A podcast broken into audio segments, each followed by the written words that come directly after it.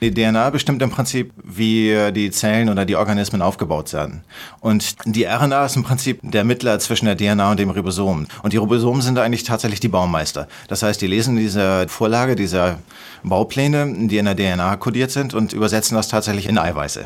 So erklärt Frank Schlünzen den Weg von der DNA zum Eiweiß. Heute schon geforscht? Hier ist Welt der Physik mit Podcast Folge 36. Mein Name ist Jens Kube. Und ich bin Philipp Hummel. Unser Schwerpunktthema in dieser Folge ist der Chemie-Nobelpreis 2009. Unsere Nachrichten drehen sich um Graphen und um Entdeckungen am Rand des Sonnensystems.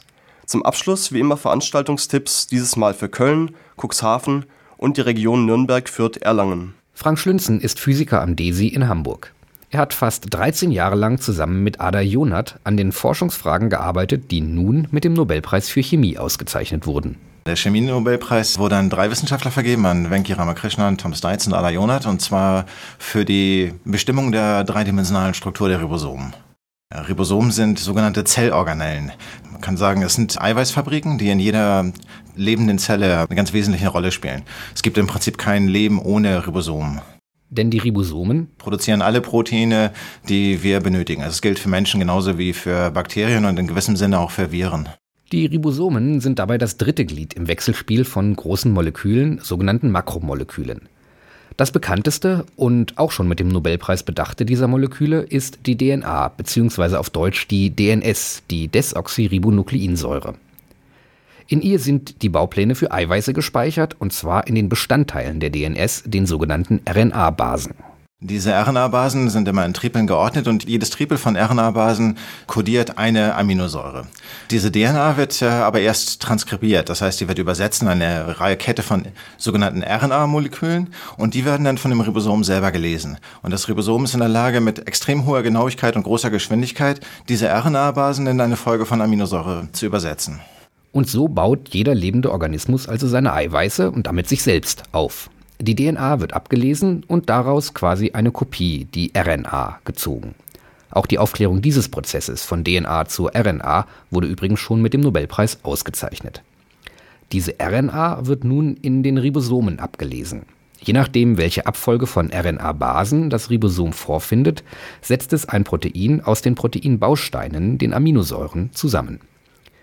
Die Proteine, also die Eiweiße, bilden dann Muskeln, Blutkörperchen, Antikörper oder Nervenzellen zusammen den ganzen Körper. DNA, RNA, Ribosom, Protein. Dies ist also die zentrale Maschinerie, die lebende Organismen aufbaut. Die Erforschung dieser Prozesse ist daher von ganz grundlegender Natur. Einmal ist es natürlich gewisse Grundlagenforschung. Das heißt, man kann grundsätzlich verstehen, wie diese Mechanismen vor sich gehen. Es hat aber auch unmittelbare, sagen wir, praktische Anwendungen. Und zwar kann man anhand der Struktur der Ribosomen herausfinden, wie Antibiotika wirken. Weil die meisten Antibiotika, die man heutzutage in der Apotheke kaufen kann, sind tatsächlich Inhibitoren der, der Ribosomen. Das heißt, die binden an die Ribosomen und verhindern dadurch in Bakterien die Proteinbiosynthese, das heißt die Produktion von Eiweißen. Und dadurch kommen die Bakterien eben zum Erliegen und äh, sterben dann ab. Wenn man die Struktur der Ribosomen und damit die Wirkungsweise von Antibiotika kennt, sollte es doch auch möglich sein, neue Antibiotika ganz gezielt zu entwerfen. Und zwar hat einer der Nobelpreisträger, Tom Stites, nämlich eine Firma gegründet, nennt sich Rybex, und die haben sich zum Ziel gesetzt, anhand der Ribosomenstruktur neue Antibiotika zu entwickeln. Und die haben zum Beispiel die Struktur von zwei verschiedenen Antibiotika aufgeklärt, die in unmittelbarer Nähe zueinander binden. Und haben sich quasi gedacht, okay, gut, dann machen wir mal ein neues Antibiotikum, was sich im Prinzip genau aus diesen beiden Bekannten zusammensetzt, mit einem kleinen chemischen Linker dazwischen. Und auf dieser Basis haben sie tatsächlich neue Antibiotika entwickelt, die jetzt eben in der klinischen Testphase sind. Kommen wir nun zur Methode, mit der diese Forschung betrieben wird. Schließlich sind wir ja hier bei Welt der Physik und nicht bei Welt der Biochemie. Das Thema selber ist rein biologisch, aber die Methoden, die dabei Verwendung fanden, sind rein physikalisch. Der eigentliche Prozess, wie man sozusagen von dem Biomolekül zu der Struktur kommt, ist nicht wirklich schwierig, aber sehr vom Glück abhängig. Und zwar der erste Schritt, den man machen muss, ist Kristalle herzustellen von diesen Ribosomen. Und das ist ein Prozess, der sehr vom Zufall abhängig ist. Und so hat es mehrere Jahrzehnte gedauert, bis verwendbare Kristalle von Ribosomen vorlagen. Warum aber Kristalle? Wenn man Moleküle kristallisiert, dann kann man die in den Röntgenstrahl halten, diese Kristalle, und äh, die geben ein ganz spezifisches Diffraktionsmuster. Dieses Diffraktionsmuster enthält alle Informationen, die man braucht, um die Struktur zurückzurechnen. Röntgenstrahlung ist Licht ganz besonders kurzer Wellenlänge. Um sehr kleine Objekte zu beobachten, muss man Licht verwenden, das eine Wellenlänge hat, die nicht größer als das Objekt ist. Will man Atome in Molekülen abbilden, dann muss man eben Röntgenstrahlung nutzen. Mit anderen Methoden geht das nicht. Man kann zwar grob die Umrisse sehen eines äh, zum Beispiel Ribosoms, aber es ist nicht möglich, die einzelnen Atome innerhalb der Struktur zu lokalisieren. Das ist aber ganz wesentlicher Bestandteil, zum Beispiel um die Wechselwirkung zwischen Antibiotika und Ribosomen zu ermitteln. Nun ist es aber auch nicht möglich, mit Röntgenstrahlung direkt mikroskopische Abbildungen zu erzeugen. Man bedient sich eines Tricks. Denken Sie an einen flachen Teich, in dem regelmäßig Steine über die Wasseroberfläche hinausragen. Trifft nun eine einzelne langgezogene Welle auf diese Steine, dann wird diese Welle ganz charakteristisch gebeugt. Dieser Prozess der Diffraktion enthält tatsächlich alle Informationen über die Steine. Es reicht also, die von den Steinen gestreute Welle zu beobachten, um auf die Struktur der Steine zurückzuschließen. Das gleiche findet bei der Röntgendiffraktion statt. Die Welle wird zur Röntgenstrahlung, die Ribosommoleküle sind die einzelnen Steine und die Ribosomkristalle entsprechen der regelmäßigen Anordnung der Steine. Ein Kristall eines äh, Ribosoms unterscheidet sich nicht wirklich von dem Kristall von Kochsalz. Also im Prinzip gibt es einfach ein regelmäßiges, sich wiederholendes Muster von, von identischen Molekülen. Das ist die Grundvoraussetzung dafür. Nur leider ist das Kristallisieren von Eiweißen, besonders von Ribosomen, eben nicht so einfach wie das Eindampfen einer Salzlösung. Ribosomen sind aber in sich außerordentlich flexibel. Das heißt, sie haben viele Auswüchse und Arme, die ähm, sich hin und her bewegen während der Proteinbiosynthese. Das ist ein wesentlicher Bestandteil der, des ganzen Mechanismus. Diese Flexibilität der Ribosomen ist aber ähm, der Kristallisation außerordentlich hinderlich. Deswegen ist ähm, Ada Jonat in den 80er Jahren auf die Idee gekommen, ähm, nur Ribosomen zu kristallisieren, die in sich schon sehr stabil sind. Das heißt, sie hat nur auf Bakterien zurückgegriffen, die besondere Eigenschaften haben, wie zum Beispiel thermophile Bakterien, die sehr hohe Temperaturen aushalten können, oder halophile Bakterien, die sehr große Salzkonzentrationen aushalten können, oder zum Beispiel das Bakterium Deinococcus radiodurans. Das ist gegen Strahlung jeder Art außerordentlich widerstandsfähig. Damit gelang es schließlich, solche Kristalle herzustellen, die nicht viel größer sind als ein einzelnes Salzkorn. Nun also das Kristall in den Röntgenstrahlengang, Beugungsmuster, also Diffraktionsmuster aufgenommen und fertig ist die Struktur?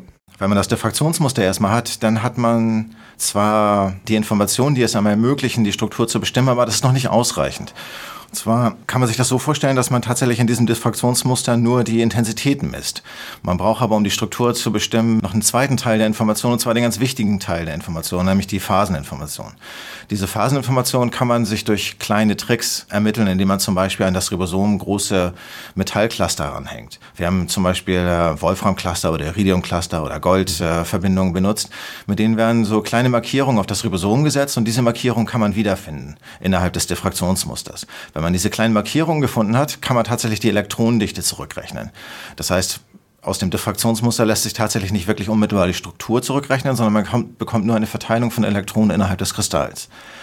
Diese Elektronendichte muss man dann anschließend interpretieren. Das heißt, man muss quasi eine Zusammenhängung herstellen zwischen dem atomaren Aufbau und dieser Elektronendichte. Das erste Mal hat das alles 30 Jahre gedauert. Heute ist man weiter. Wenn man weiß, wie es geht, geht es meistens schneller. Röntgenstrukturanalyse ist eine Standardmethode.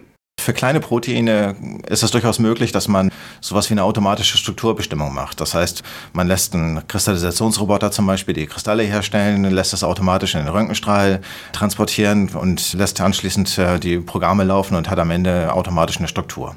Das funktioniert für komplexe Proteine oder Komplexe wie ähm, Ribosome überhaupt gar nicht. Das erfordert immer noch jede Menge manueller Interpretation und ähm, sehr trickreicher Computing-Methoden. Bei großen Molekülen bleibt es aber Handarbeit. Die Analyse eines bisher unbekannten Ribosoms wäre nicht weiter schwierig. Das würde man wahrscheinlich ohne Probleme in wenigen Wochen schaffen. Wenn es sich aber um ein äh, Makromolekül handelt, von dem die Struktur noch nicht bekannt ist, kann man ohne Probleme auch ein, zwei Jahre damit zubringen. An Ribosomen forschen weltweit natürlich mehr Menschen als die drei neuen Chemie-Nobelpreisträger. Frank Schlünzen schätzt die Vergabe des Preises aber als völlig gerechtfertigt ein. Diese drei sind schon innerhalb dieser Gruppe von Ribosomenforschern herausragend. Also Ada Jona dadurch, dass sie zum einen die Pionierarbeit geleistet hat, viele der Methoden entwickelt hat oder die Entwicklung angestoßen hat und letzten Endes auch natürlich die Strukturen von 30 und 50 als ribosomalen Untereinheiten gelöst hat. Tom Stites war der Erste, der eine hochaufgelöste Struktur bestimmen konnte und Venki Ramakrishnan hat an der 30 als ribosomalen Untereinheit ähm, wirklich fantastische Arbeit geleistet und viele der Mechanismen, die dazu, die erklären, wie eigentlich das Ribosom in der Lage ist, so genau die Proteine zu erkennen oder die RNA zu erkennen, ähm, geliefert. Am DESI in Hamburg wird an neuen, immer stärkeren Röntgenquellen gearbeitet, mit denen die Strukturanalyse perfektioniert werden kann. Eine besondere Qualität dieser Quellen wird in der hohen Zeitauflösung bestehen. Kristalle sind ja im Prinzip so außerordentlich statische Objekte. Das heißt, die Ribosomen sind in diesem Kristall komplett unbeweglich und sind eigentlich nicht mehr in der Lage, den eigentlichen Prozess, die Proteinbiosynthese durchzuführen. Das heißt, man bekommt einen Schnappschuss des Ribosoms in einem ganz bestimmten Zustand. Das sagt aber natürlich noch nicht wirklich wahnsinnig viel über die eigentliche Funktion aus oder die Mechanismen, die wir in der Proteinbiosynthese vor sich gehen. So Röntgenlaser mit einer sehr fein aufgelösten Zeitstruktur sind durchaus in der Lage, dann diesen Mechanismus Schritt für Schritt zu untersuchen. Das heißt, man bekommt tatsächlich den, den eigentlichen Mechanismus äh, im Detail geliefert. Es bleibt also spannend. Und mit dem genauen Verständnis der Funktionsweise der biochemischen Prozesse in unserem Körper wird es zunehmend auch möglich sein, Medikamente ganz gezielt zu entwerfen. Die ersten Schritte dahin sind getan und werden in diesem Jahr mit dem Chemie-Nobelpreis prämiert. Das Wechselspiel zwischen Sonnenwind und interstellarem Gas ist komplexer als bislang vermutet. Das zeigen Messungen des amerikanischen Satelliten IBEX, die mehrere Forscherteams im Fachblatt Science präsentieren. Unter anderem stießen die Wissenschaftler auf ein unerwartetes Aktivitätsband am Rand des Sonnensystems, aus dem zwei bis dreimal mehr Atome kommen als aus anderen Himmelsregionen. Die Forscher vermuten, dass das Magnetfeld der Milchstraße dieses Strahlungsband verursacht. Von den heißen Außenschichten der Sonne geht ein ständiger Strom geladener Teilchen aus am sogenannten Terminationsschock treffen die schnellen Teilchen des Sonnenwindes auf das interstellare Gas. Dabei werden in der Grenzzone energiereiche, aber elektrisch neutrale Atome produziert, die ungehindert von Magnetfeldern in das innere Sonnensystem eindringen können. Diesen Strom neutraler Atome nutzen die Forscher, um sich mit IBEX ein Bild von den Vorgängen am Rande des Sonnensystems zu machen. Die Ursache für das dabei entdeckte Strahlungsband ist unklar und die Analyse der IBEX-Daten noch lange nicht abgeschlossen. Allerdings gibt die Lage des Bandes den Wissenschaftlern zu denken. Es verläuft gerade dort, wo das Magnetfeld der Milchstraße parallel zur Oberfläche des Sonneneinflussbereichs, der Heliosphäre, liegt. Das spricht nach Ansicht der Forscher dafür, dass die interstellare Umgebung und damit auch das galaktische Magnetfeld einen erheblich größeren Einfluss auf die Heliosphäre besitzt als bislang vermutet. Die einzigartigen und überraschenden Eigenschaften hauchdünner Graphenschichten versprechen viel Potenzial für künftige elektronische Anwendungen. Graphen wurde 2004 entdeckt und besteht aus einer einzigen Lage von Kohlenstoffatomen. Jetzt stellte ein Forscherteam fest, dass die Atome bei der Ablagerung zunächst winzige Inseln bilden, die sich nach und nach erweitern und schließlich zur zusammenhängenden Fläche verbinden. Weil sich die Größe der Inseln und eventuell auch ihre Leitfähigkeit gezielt steuern lassen, sind die denkbaren Einsatzmöglichkeiten für das Material quasi unendlich, erklären die Forscher im Fachblatt Physical Review Letters.